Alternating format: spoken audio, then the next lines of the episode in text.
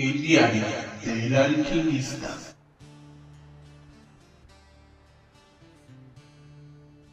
Hola a todos, sean bienvenidos, magos, brujos y curiosos de todo el mundo. Yo soy Nixon Castellanco para el Diario del Alquimista. Les doy la bienvenida a esta serie de podcasts y audios que tienen como propósito una cercanía entre usted y el mundo de lo paranormal, de la magia, la alquimia, la ciencia convencional y no convencional, pero en especial el conocimiento y la duda. Esta es una serie original creada para navegar juntos en los misteriosos enigmas del conocimiento. Espero que lo disfruten y vamos a comenzar. Antes de empezar con el tema del día, quiero decirle que usted está aquí escuchando por voluntad propia y que es su curiosidad innata como ser humano y la insaciable hambre de conocimiento que lo trajo al diario del alquimista, para que juntos recorramos los pabellones del conocimiento y le demos una pincelada más artística a su cosmovisión y a la forma en la que usted percibe su propia realidad. Si alguno de los temas aquí tratados no es de su agrado, si usted se siente susceptible o si no está de acuerdo y desea dejar sus comentarios, críticas o dejar de escuchar, lo invito a hacerlo. Pero si después de esta advertencia, aún así, usted quiere seguir adelante, comencemos. Como nuestro primer capítulo, he decidido elegir a la denominada madre de todas las ciencias y quien le dio el nombre a nuestra serie de podcasts y a este rincón, a este lugar al que usted puede acceder para consultar sobre el conocimiento y sobre el debate. Y es, claro que sí, la alquimia. Para entender, empezaré dando datos de interés y ponerlo en contexto a usted de qué fue la alquimia, qué es la alquimia actualmente, cuáles eran sus propósitos, algunos grandes alquimistas reconocidos por su trabajo y por la controversia que causaron en su momento. Es necesario aclarar que el tema es muy extenso para tratar en un solo capítulo y que probablemente deba existir futuros capítulos que nos ayuden a complementar lo que aquí vamos a empezar a estudiar. Pero debo decirle que esta información va a ser divulgada a lo largo de todos los capítulos que usted va a ver en este podcast. Porque usted podrá escuchar muchos temas distintos, como la alquimia, la percepción extrasensorial, los elementales, el hermetismo, religiones, dogmas, filosofías, creencias de la mano izquierda, diestra, magia, gnosticismo, ciencia moderna, psicología y psiquiatría. Pero es importante comprender que todo es conocimiento y que el conocimiento ha sido esparcido en el mundo, encriptado de diferentes formas, que tiene distintas maneras de verse y en especial que desde el principio de la humanidad y del despertar de su conciencia como seres humanos que somos, el conocimiento siempre ha estado allí, solo que nuestra interpretación sobre él es distinta a través del tiempo. Y algo que nos da la clave para entenderlo es la alquimia, denominada la madre de todas las ciencias, porque en la historia de la ciencia la alquimia es una antigua práctica protocientífica, una disciplina filosófica que combina elementos de la química, la metalurgia, la física, la medicina, la astrología, la semiótica, el misticismo, el espiritualismo y el arte e incluso la psicología. Bueno, y para hablar de alquimia tenemos que transportarnos a las civilizaciones antiguas y ver un poco más del conocimiento que nos dejaron, empezando por el antiguo Egipto, donde encontramos un escrito muy importante para la alquimia y es la tabla esmeralda. Entonces, ¿qué es la tabla esmeralda? La tabla esmeralda es un texto breve, de carácter críptico, atribuido al mítico Hermes Trismegisto, el tres veces grande, cuyo propósito es revelar el secreto de la sustancia primordial y las transmutaciones. Hasta el siglo XX, las fuentes más antiguas conocidas eran manuscritos medievales. Sin embargo, gracias a las investigaciones posteriores, se ha hallado predecesores arábigos en Kitab Sir al-Khalika Wasanat at-Tabia. Estamos hablando del, del año 650 después de Cristo. Kitab Sir al-Azhar en el 800 después de Cristo. Y Secretum Secretorum en el 1140. La tabla esmeralda es un resumen, un condensado de todo el arte, donde hablamos del propósito y la gran obra, que es la directriz de los alquimistas, donde ellos comienzan su investigación, el objetivo primario de la alquimia. La alquimia es este arte de perfeccionamiento y la gran obra es el cumplimiento del perfeccionamiento. Pero perfeccionamiento de qué? Realmente es la pregunta. ¿Qué hacía que estos científicos primarios, primigenios de la antigüedad, dedicaran su vida, su tiempo, su alma a cumplir la gran obra? Era básicamente el perfeccionamiento del ser, ya que la alquimia cuando nace en primera instancia es la unión entre el misticismo y la ciencia. Es como a través de experimentos, de ensayos de laboratorios, laboratorios muy precarios de la antigüedad, también se lograba el misticismo, la transmutación espiritual de la conciencia y el perfeccionamiento humano.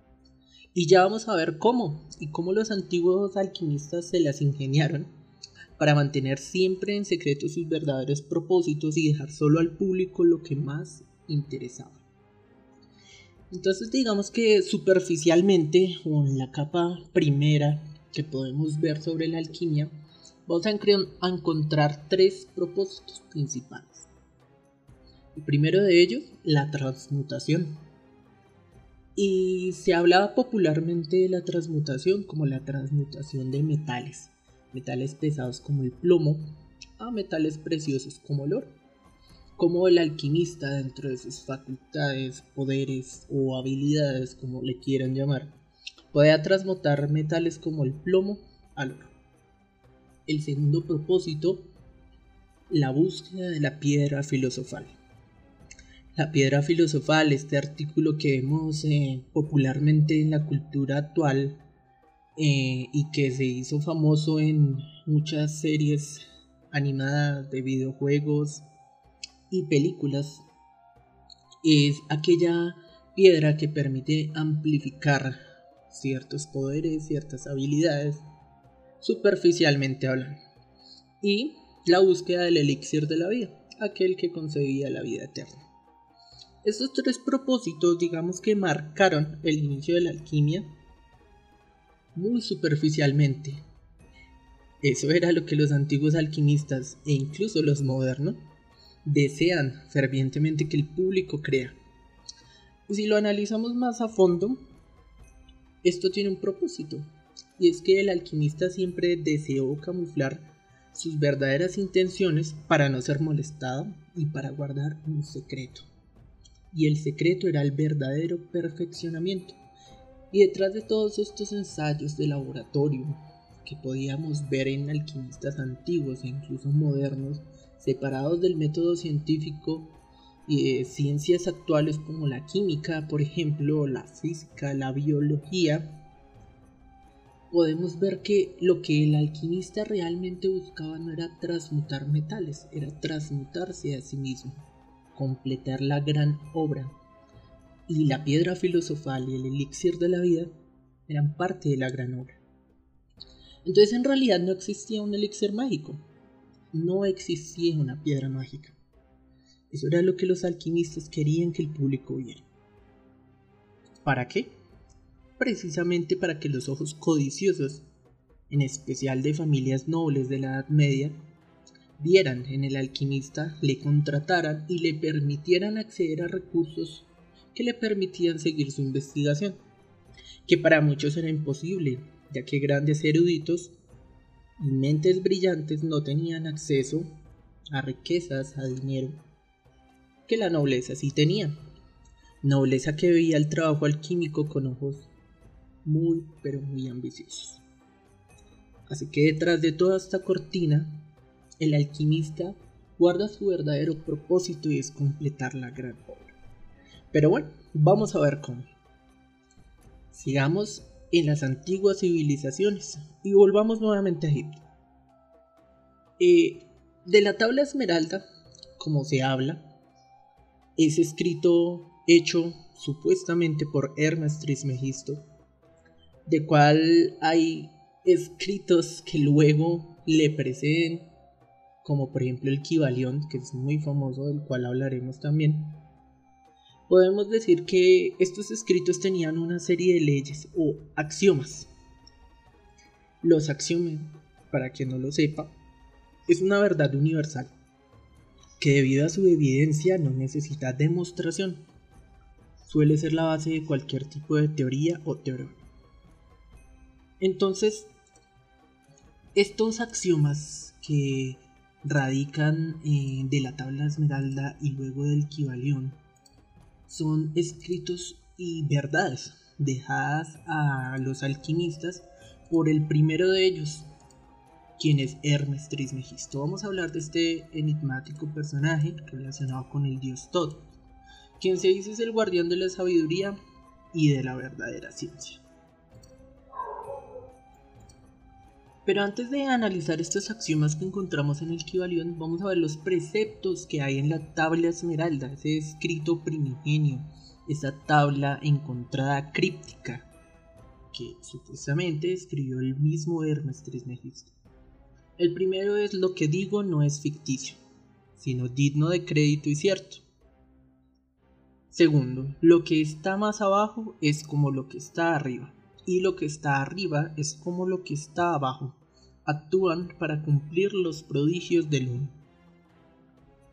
Tercero, como todas las cosas fueron creadas por la palabra del ser, así todas las cosas fueron creadas a imagen del uno. Cuarto, su padre es el sol y su madre la luna. El viento lo lleva en su vientre, su nodriza es la tierra. Quinto, es el Padre de la perfección en el mundo entero. Sexto, su poder es fuerte si se transforma en tierra. Séptimo, separa la tierra del fuego, lo sutil de lo gordo, pero sé prudente y, y circunspecto cuando lo hagas. Usa tu mente por completo y sube de la tierra al cielo y luego nuevamente desciende a la tierra y combina los poderes de lo que está arriba y lo que está abajo.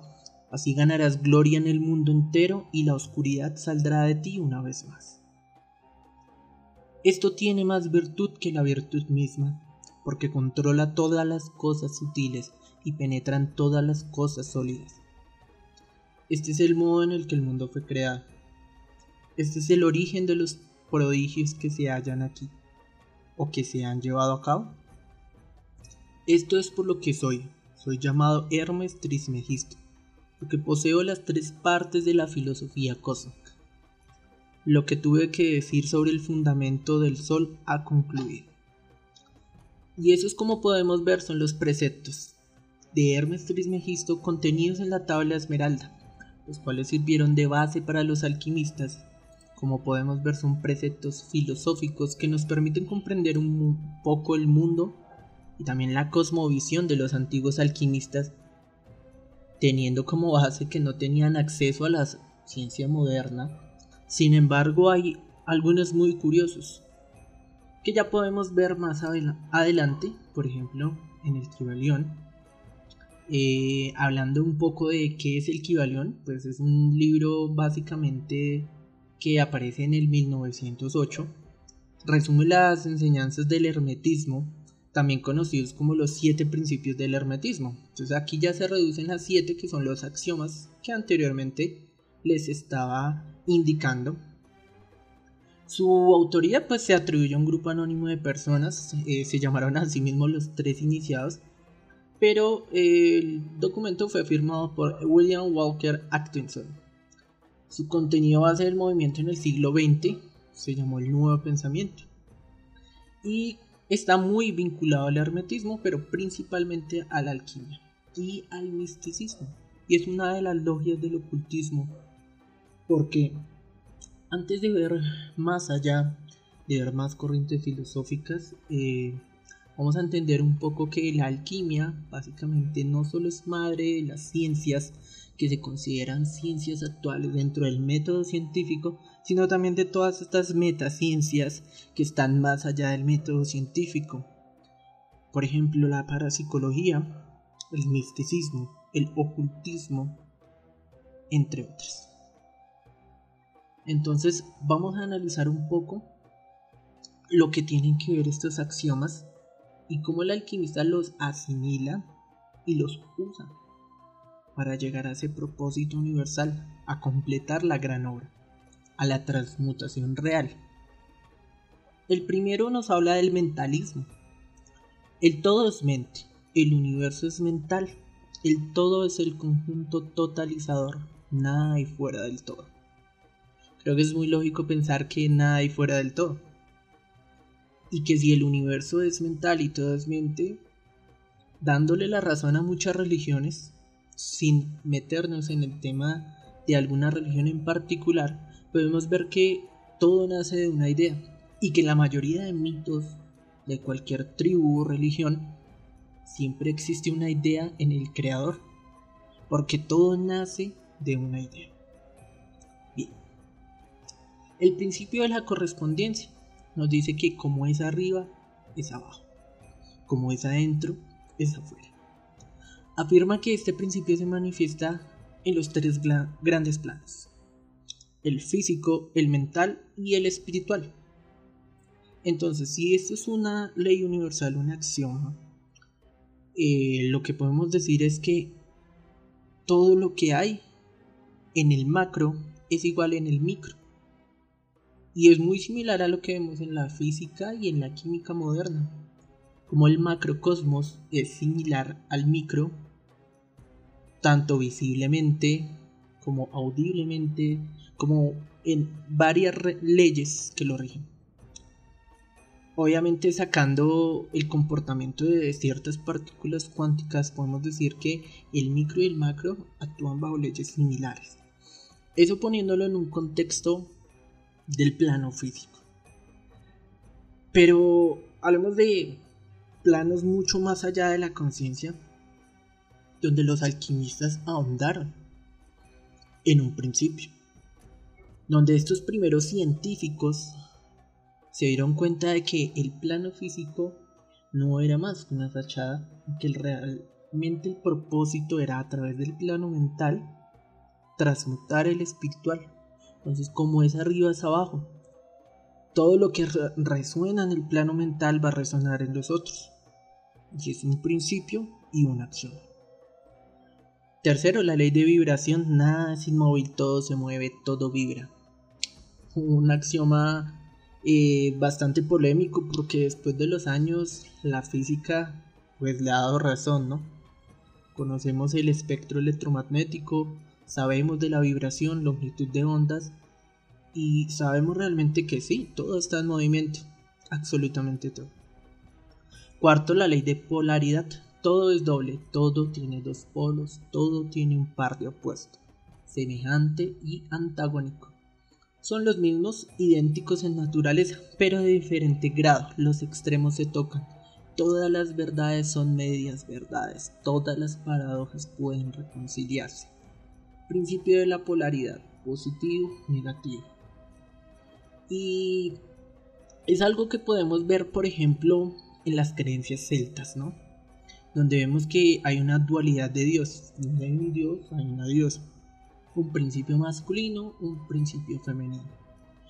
A nivel atómico, donde vemos partículas subatómicas con cargas positivas, cargas negativas y cargas neutras. Eso ya es otro tema de discusión.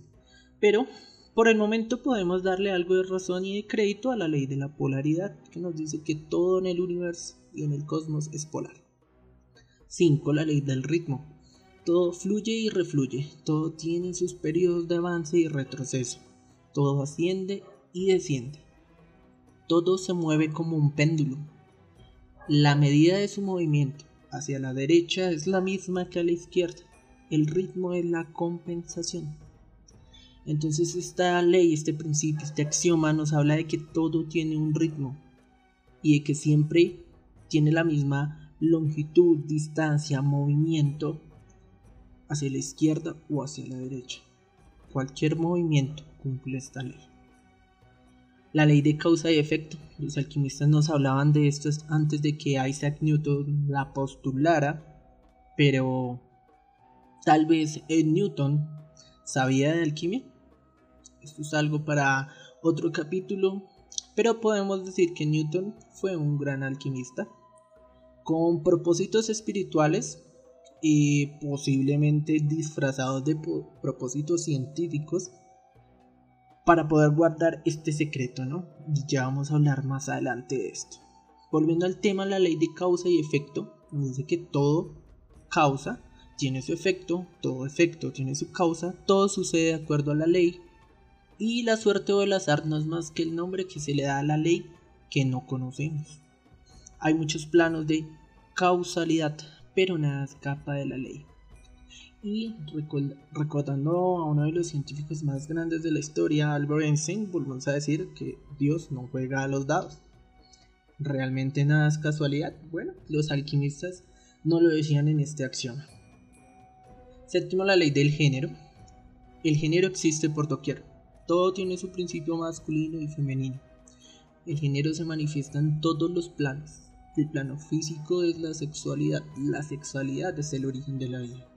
Así que la ley de género existe dentro de la alquimia. Entonces, como, como podemos ver, eh, es importante, ¿no? Es muy importante ver cómo los alquimistas podían ver desde un punto de vista filosófico la cosmovisión que tenían alrededor de las leyes físicas que no entendían, no podían cuantificar, no tenían nuestra matemática avanzada, nuestros cálculos astronómicos, nuestra física, nuestro cálculo aritmética, trigonometría. Sin embargo, sentaron las bases para esas ciencias que hoy en día pueden cuantificar, pero lo hicieron a través de principios filosóficos. Entonces, ¿por qué camuflar todo esto si el, verdadero propósito de la alquimia era espiritual? Y es que en un principio la ciencia y el misticismo eran uno solo. Lo que los separó fue el método científico y establecer qué era y qué no era ciencia. Y ahora le pregunto a usted, ¿el hecho de no poder explicar algo hace que eso no sea una ciencia en este momento? Claro, el método científico nos dice que debemos comprobar una verdad que sea irrefutable, como por ejemplo la matemática, la aritmética, la física, la química e incluso la ingeniería. Verdades irrefutables, que han sido refutadas luego por mejores científicos. Pero le doy un ejemplo. Hace muchos años, muchísimos años, el ser humano comprendía la electricidad, la veía a través de los rayos. Sabían que los rayos eran electricidad pura. Sin embargo, pasaron miles de años antes de que el humano entendiera la electricidad. Y antes de que Nikola Tesla nos diera tantos regalos a la humanidad, como por ejemplo el poder entender la electricidad, el ser humano sabía que existía. Y muchas veces se atribuía a fenómenos mágicos, claro que sí. Fenómenos metafísicos, pero existía, aún sin explicar.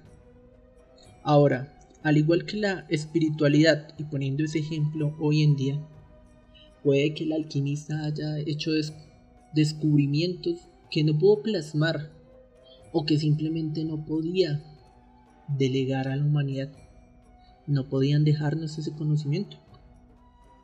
La pregunta es ¿por qué? Bueno, en la alquimia existe un principio que es el principio del secreto. Pero no el secreto como en ese popular libro o ese documental que está en Netflix, sino el secreto alquímico.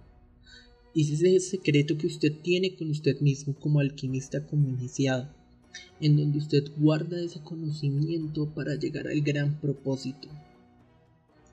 Es algo que muchos alquimistas aplicaron, por eso encriptaban su conocimiento, sus escritos, sus libros, y rara vez, rara vez lo heredaban, rara vez enseñaban, eran muy pocos los iniciados, básicamente guardando ese secreto, porque comprendieron verdades universales a través de filosofía, de observación, y, como no, de investigación. Porque así como hemos visto la alquimia en, Egipto, en Arabia, en China, también podemos hablar de alquimia en culturas precolombinas, en tribus, en la India y en gran parte de Europa. Entonces, en todos lados podemos ver que el trabajo de la alquimia fue ese, dar los cimientos, las bases de las primeras ciencias, los primeros cuestionamientos, los primeros descubrimientos. Y aún muy, muy, muy consolidado, el misticismo y la ciencia, la espiritualidad y la ciencia aún eran uno solo, no estaban separados. ¿Por el ego? Tal vez no lo sabemos. ¿Por el secreto de la alquimia? ¿O realmente fue el método científico el que tiene la verdad? No lo sabemos. Son preguntas que debemos realizar.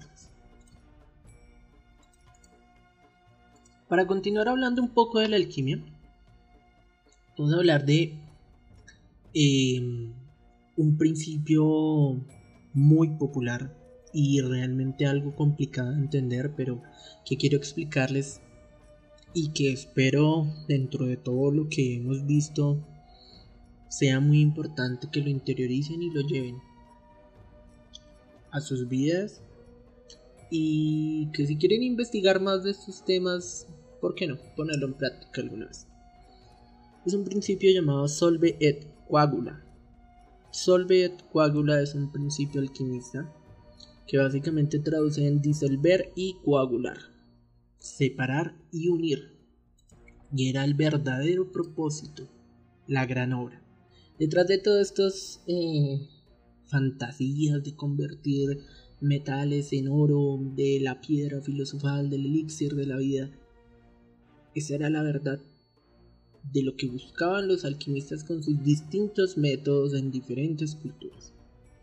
Y este método se descomponía básicamente en tres etapas. El primero, llamado putrefactio. Putrefactio era la primera transmutación de cualquier cosa, pero hablando de espíritu, la transmutación, la putrefacción, tocar fondo. Y era representado generalmente con un cuervo. El color negro del cuervo representaba la putrefacción del alma y como el primer paso para llegar a la gran hora era descomponer su alma, su espíritu, descomponer sus pensamientos, la putrefacción, o lo que llamamos hoy en día tocar fondo. ¿Por qué? Primer paso. El segundo llamado rosa alba. Rosa alba es generalmente representado con un cisne blanco.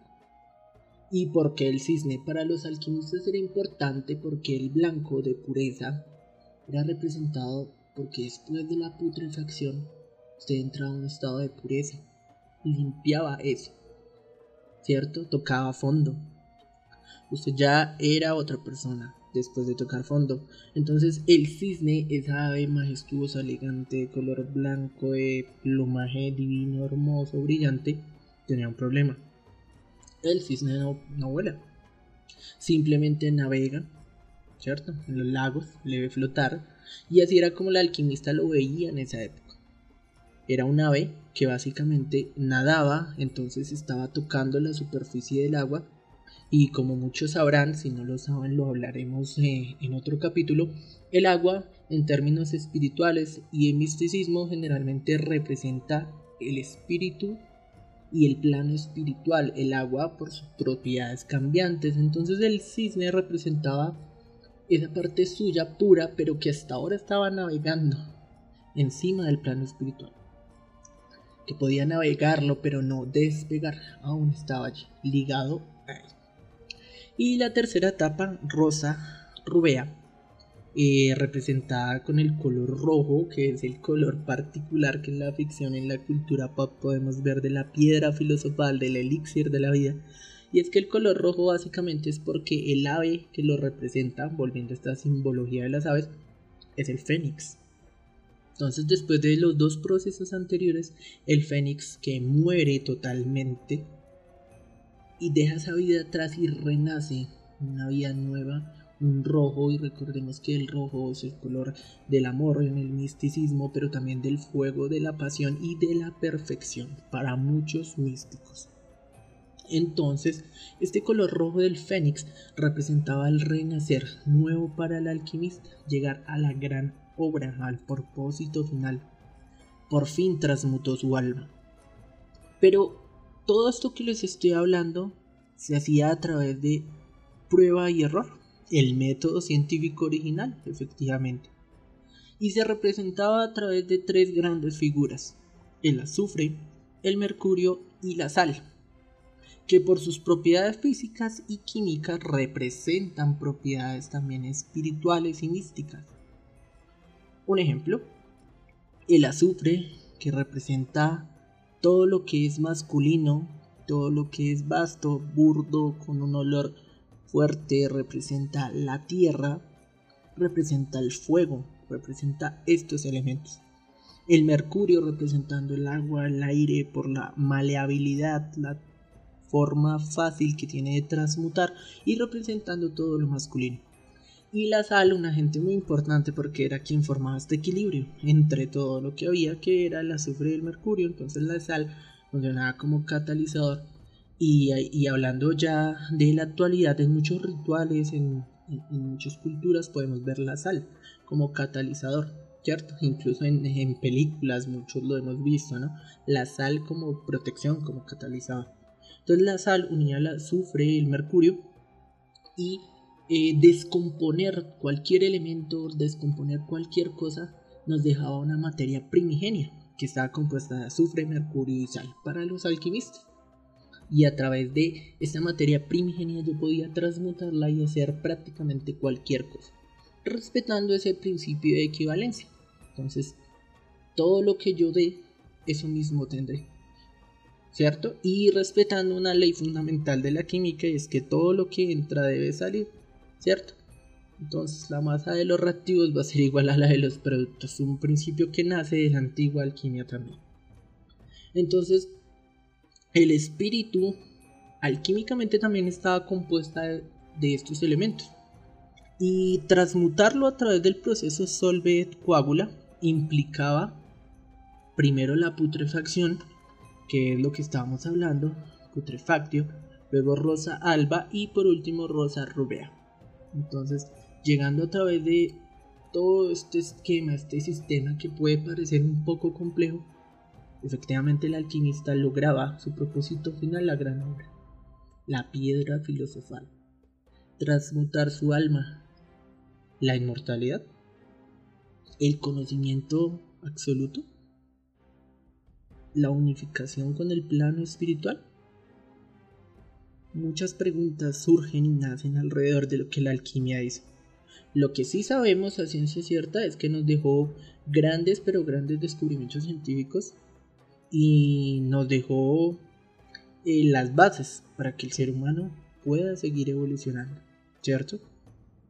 Entonces, no echemos la alquimia en saco roto realmente no es una ciencia antigua. Existen hoy en día alquimistas, hay personas que la practican. Eh, tal vez cuando investiguen van a ver alquimistas famosos como Paracelso, quien escribió muchos libros, quien habló de homúnculos, por ejemplo, de esos eh, pequeños humanos o cuerpos humanoides a los que se les podía dar vida a través de la alquimia podemos hablar de Saint Germain, por ejemplo, el famosísimo mago del tiempo en la cultura pop que realmente se dice que sí logró la vida eterna. Nicolas Flamel, quien se dice fue el primero en condensar la piedra filosofal de forma física y quien tenía el único método posible. Y otros más, realmente son muchísimos los que existen, han existido o se han inventado porque también hubo una ola de charlatanes increíble en la Edad Media, personas que querían vender sus secretos alquímicos a um, nobles para poder darles todo este conocimiento a cambio de dinero, de riquezas.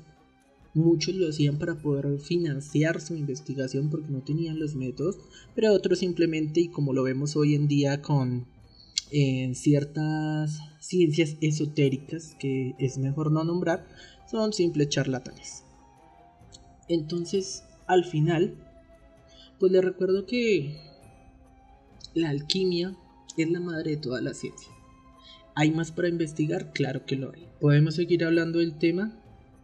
Es cierto, pero espero esta pequeña guía, esta pequeña introducción abra su apetito de conocimiento y sea usted mismo quien vaya, lea, busque, investigue, léase la tabla esmeralda, que fragmentos están traducidos, el Kibalión, los libros de Paracelso, eh, y investigue. Pero si usted desea, realmente podemos hacer una segunda parte y yo espero hacer una segunda parte y tal vez una tercera porque es un tema bastante extenso y es el tema que le da el nombre a este canal y a estos podcasts. Entonces de aquí en adelante y como madre de todas las ciencias nos va a abrir las puertas a todo lo que vamos a ver, a todos los capítulos que vamos a escuchar, a todas las dialécticas que vamos a tener, a todas las conversaciones, los invitados, las religiones, los dogmas, las creencias, filosofías, verdades, psicología y todo lo que vamos a ver aquí. Este es nomás un abrebocas para todo lo que tengo que decirle sobre el conocimiento y cómo el conocimiento a través de distintos nombres, generaciones, culturas, ha estado siempre presente de formas que solo unos cuantos han podido descifrar, porque el conocimiento existe en cualquier lado. Pero ¿es usted capaz de descifrarlo? ¿Hubiese sido usted un gran alquimista si hubiese vivido hace 5.000 años en el antiguo Egipto? ¿Un discípulo de Hermes Trismegisto? ¿O uno de esos fanáticos religiosos que hubiese reprochado cualquier forma de creencia y la hubiese negado? No se sabe, está al principio de la duda. Y como siempre digo, hay que dudar de todo. Recuerde que usted y yo somos cuerpos celestes, energía pura, que aún está en proceso de entendimiento. Pero si usted es tan curioso como yo, y su mente lo obliga a diario a buscar, indagar, ¿dónde está la verdad? Le pido que recomiende este podcast y siga disfrutando del contenido. También que nos siga en redes sociales, en Facebook como El Diario del Alquimista y Twitter como El Diario de la Q1. Y todo el contenido gratuito en la plataforma Spotify. Yo soy Nixon Castiblanco para el Diario del Alquimista y que la energía cósmica vibre siempre a su favor.